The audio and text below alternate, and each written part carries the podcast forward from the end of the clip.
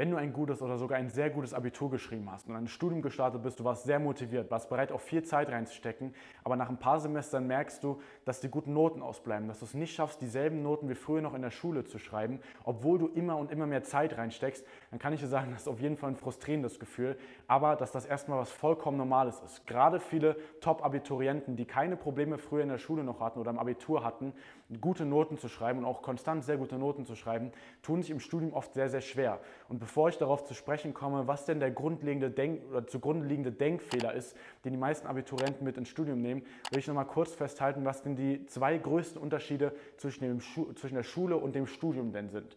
Weil der erste große Unterschied ist einmal, dass in der Schule du die Hälfte der Note im Grunde immer noch mündliche Mitarbeit war. Das heißt, wenn du einfach nur aktiv im Unterricht warst, auch ein gutes Verhältnis zum Lehrer hattest, dann hattest du schon zur Hälfte schon eine sehr gute Note sicher. Und das fällt im Studium eben einmal komplett weg. Im Studium kommt es nur auf die schriftliche Leistung in der Klausur an, da kannst du sogar noch so eine gute ähm, Beziehung zum, zum Professor haben, aber selbst das wird ja in den wenigsten Fällen irgendwie passieren das kommt wirklich nur auf die Klausuren an und sowas wie mündliche Mitarbeit gibt es nicht mehr. Und der zweite Punkt, die Stoffmengen sind natürlich deutlich größer. Während man in der Schule oder im Abitur teilweise noch ein paar Nächte vorher sich hinsetzen konnte, das einfach ganz oft wiederholen und sich ins Kurzzeitgedächtnis reinprügeln, geht das im Studium nicht mehr, weil teilweise jede Vorlesung so viel Stoff hat wie das gesamte Abitur. Und das sind erstmal die zwei größten Denkfehler, die die meisten haben. Und das ist auch vielen erstmal bewusst, wenn sie ins Studium gehen. Ich meine, jeder informiert sich ja ein wenig davor und weiß, dass das Studium dann ein Level, ein Level höher ist. Aber was eben die meisten Abiturienten nicht machen, während sie ins Studium gehen und was eben wirklich der zugrunde liegende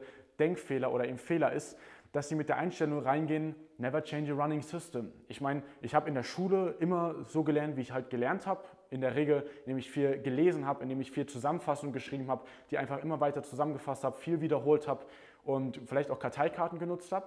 Und das mache ich jetzt im Studium einfach weiter. Ich muss da vielleicht noch mehr Zeit reinstecken, das einfach noch mehr machen und dann werde ich auch wieder auf die ähnlichen Leistungen kommen. Aber das Sprichwort Never Changing Running System stimmt in diesem Fall einfach nicht. Das ist einfach, stimmt hier in dem Fall einfach nicht, weil deine Lernmethodik oder deine Vorgehensweise muss mit den Anforderungen mitwachsen. Du kannst ja mal als Beispiel, wenn du ins Fitnessstudio gehst, und dann sagst, hey, ich habe jetzt vielleicht schon zwei Jahre trainiert und ich möchte aussehen wie Arnold Schwarzenegger, dann kannst du ja nicht auch weiter mit 1 Kilogramm Gewichten trainieren, weil dann passt einfach die, die, dein Training passt dann einfach nicht oder deine Vorgehensweise passt dann einfach nicht zu deinem Ziel oder den Anforderungen, die du für das Ziel brauchst, sondern musst du auch das Gewicht steigern und immer und immer weiter steigern, immer auch natürlich auch härter dann auch trainieren, um dann auch wirklich das Ziel zu erreichen. Und wenn du jetzt sagst, du möchtest im Studium bei höheren Anforderungen trotzdem dieselben Ziele erreichen, musst du eben auch deine Vorgehensweise ändern und die eben effizienter gestalten.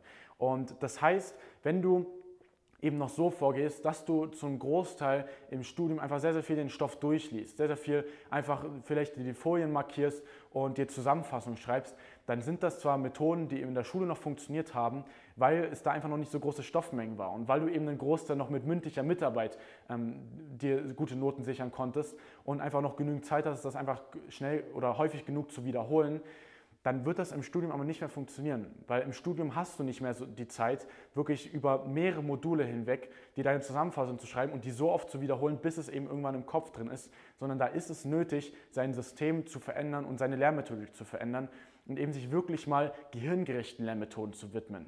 Also wirklich Methoden, die so das Gehirn unterstützen, wie es eben dann am besten lernt. Weil wenn du jetzt mal so drüber nachdenkst, Buchstaben und Wörter gibt es seit 500 Jahren.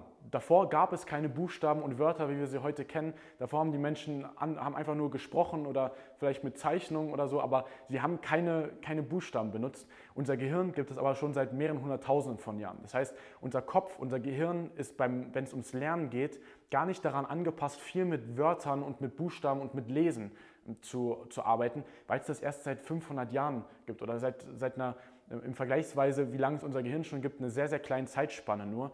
Das heißt, wenn du wirklich gehirngerechter lernen möchtest und wirklich mit weniger Aufwand und auch effizienter lernen möchtest, dann musst du dich davon lösen, immer viel durchzulesen und viel aufzuschreiben. Und wir haben uns da über die letzten Jahre damit beschäftigt, wie du vor allem eine spezielle Form von Notizen entwickeln kannst, die eben auf wenig Durchschnitt und vor allem auf wenig Aufschreiben basiert und die eben dabei hilft, wirklich so ein Wissensnetz aufzubauen. Und um da mal kennenzulernen, wie das denn für dich in deinem Studium umsetzbar ist und wie du das für dich denn umsetzen kannst, kannst du mal sehr gerne mit uns in Kontakt treten. Da findest du als ersten Link in der Videobeschreibung ein Formular, was du ausfüllen kannst. Dann kommen wir da mal in, ins Gespräch und da werden wir dir ganz kostenlos und unverbindlich mal vorstellen, wie unsere Methode dort aussieht, um eben wirklich gehirngerecht den Stoff in der Uni lernen zu können und eben dann auch mit weniger Aufwand bessere Noten zu schreiben und eben dir endlich die Noten zu holen, die du ja auch schreiben möchtest. Wenn das für dich interessant klingt, einfach mal in Kontakt treten. Unsere Website ist als erster Link in der Videobeschreibung und ansonsten wünsche ich dir viel Erfolg im kommenden Semester oder im laufenden Semester